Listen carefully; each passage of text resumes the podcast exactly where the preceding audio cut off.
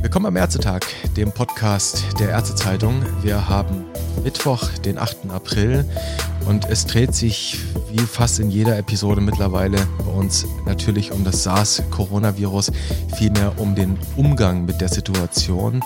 Und in der heutigen Episode wollen wir uns mit der Frage beschäftigen, wie können Hausärzte, niedergelassene Ärzte generell, Hausärzte im Speziellen, ähm, Infektionsschutz betreiben und trotzdem ihre Patienten gut versorgen. Und äh, dazu habe ich mir heute in die Leitung geholt und eingeladen Dr. Uwe Popert, Hausarzt in Kassel. Ich grüße Herr Popert. Ja, schönen guten Tag. Herr Popert, ich weiß, das, genau deswegen sprechen wir auch miteinander. Ich weiß von Ihnen, dass Sie eine Arztpraxis durchs Fenster betreiben. Vielleicht wollen Sie uns erst einmal kurz erklären, was ist eine Arztpraxis durchs Fenster? Wie funktioniert das?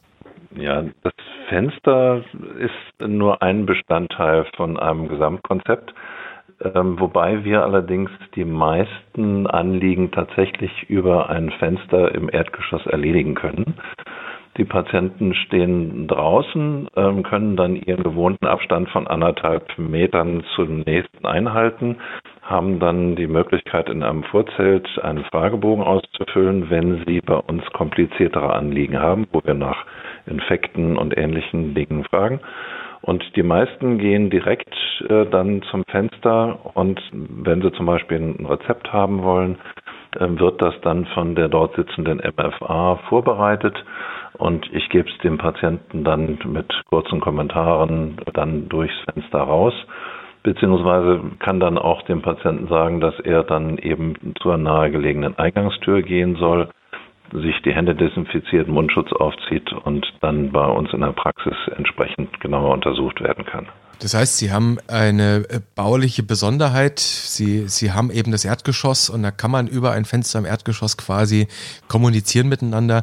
Den Wartezimmerbereich, wie, wie, wie haben Sie das gelöst? Wir haben vor der Praxis ein so ein Partyzelt aufgebaut, wo man sitzen kann und ein bisschen Sonnen- oder Regenschutz hat, sodass man da auch die Formulare ausfüllen kann das Gespräch durchs Fenster oder vielmehr das Fenster, ja, als Synonym genommen, das ist quasi so eine Mischung aus Patientenannahme und Triage, verstehe ich das richtig? Das ist im Grunde der nach außen verlagerte Tresen der Praxis. Und wie weit reicht das Gespräch, das Sie am Fenster führen? Können Sie da auch abschließend Fälle bearbeiten oder anders gefragt, welche Grenzen gibt es am Fenster?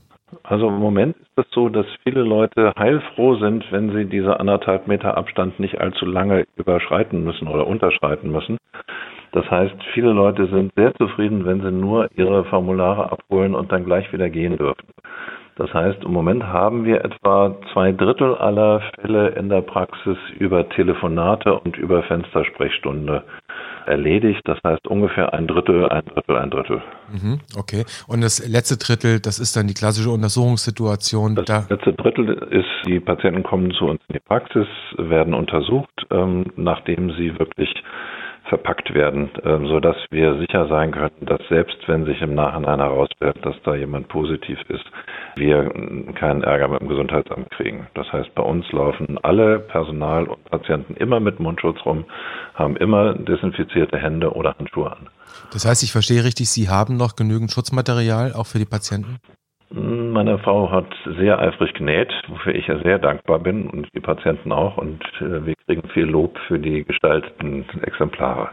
Hm, verstehe. Vielleicht gibt es da auch Fotobeweise zu. Wenn ich Sie eben richtig verstanden habe, dann ist der Wunsch des Social Distancings in der Arztpraxis, wobei der Begriff in hier eine völlig neue Bedeutung bekommt, also eher auch an der Arztpraxis, ist der Wunsch nicht nur Ihrer gewesen und der Ihrer Mitarbeiter, sondern offenkundig auch von Ihren Patienten.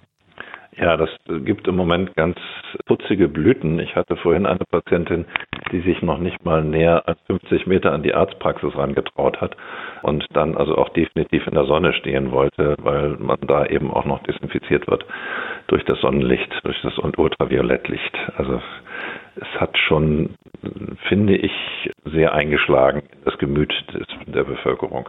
Mhm.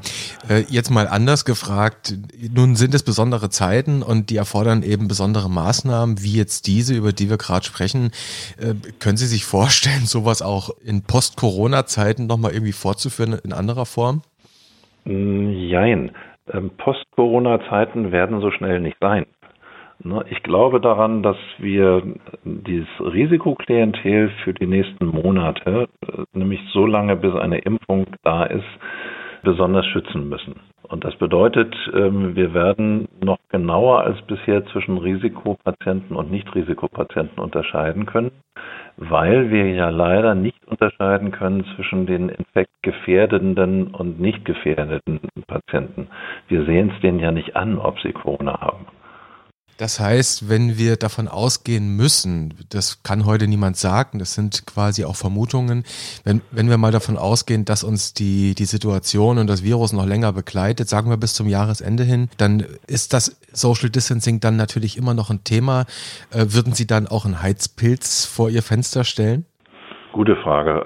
Ich hoffe, dass wir Oktober, November dann irgendwann von einer definitiven Impfung reden. Ich glaube sogar, dass die Impfung schneller kommen wird, weil ich glaube, dass man da möglicherweise die Testzyklen abkürzt. Aber das kann ich nicht vorhersagen. Und natürlich kann man dann auch wärmende Umgebungen schaffen, wobei unser bisheriges Zelt dafür nicht geeignet ist. Da müssten wir noch ein anderes herholen. Aber dafür haben wir ja noch Zeit. Nochmal ganz konkret zurück zu Ihrem Projekt, zu Ihrem Modell, das Sie da praktizieren.